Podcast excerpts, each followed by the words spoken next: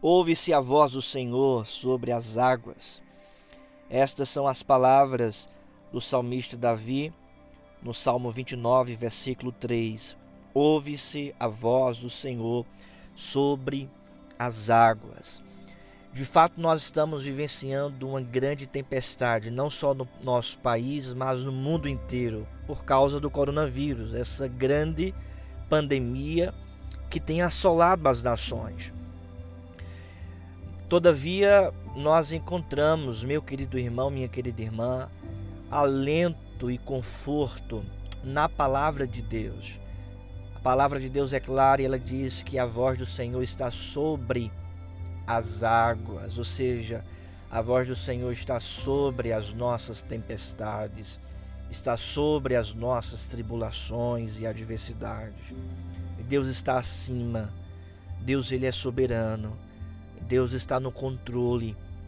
Ele tem um comando de todas as coisas na palma de suas mãos. Portanto, nós percebemos que a palavra de Deus traz essa essa calma para o nosso coração, esse sossego para a nossa alma, essa paz para a nossa vida, a certeza de que Deus tem o controle de tudo.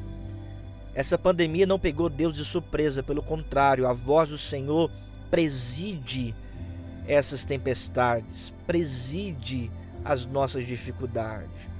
E essa pandemia, na verdade, é uma revelação também da providência de Deus, presidindo todas as coisas, parando o mundo inteiro, para que o mundo perceba que existe um Deus todo-poderoso que pode parar tudo e todos pela sua palavra e pelos seus decretos.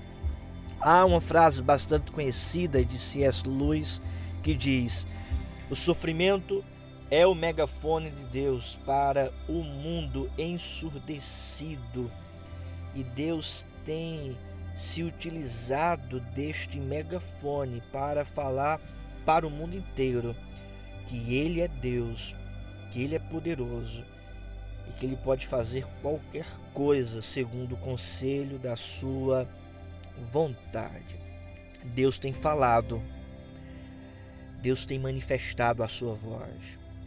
Deus tem apresentado para mim e para você que Ele preside todas as coisas e que somente nele há esperança, que somente nele nós encontramos sossego para a nossa vida e paz para a nossa alma. Portanto, meu querido irmão, não fique desesperado, não fique angustiado.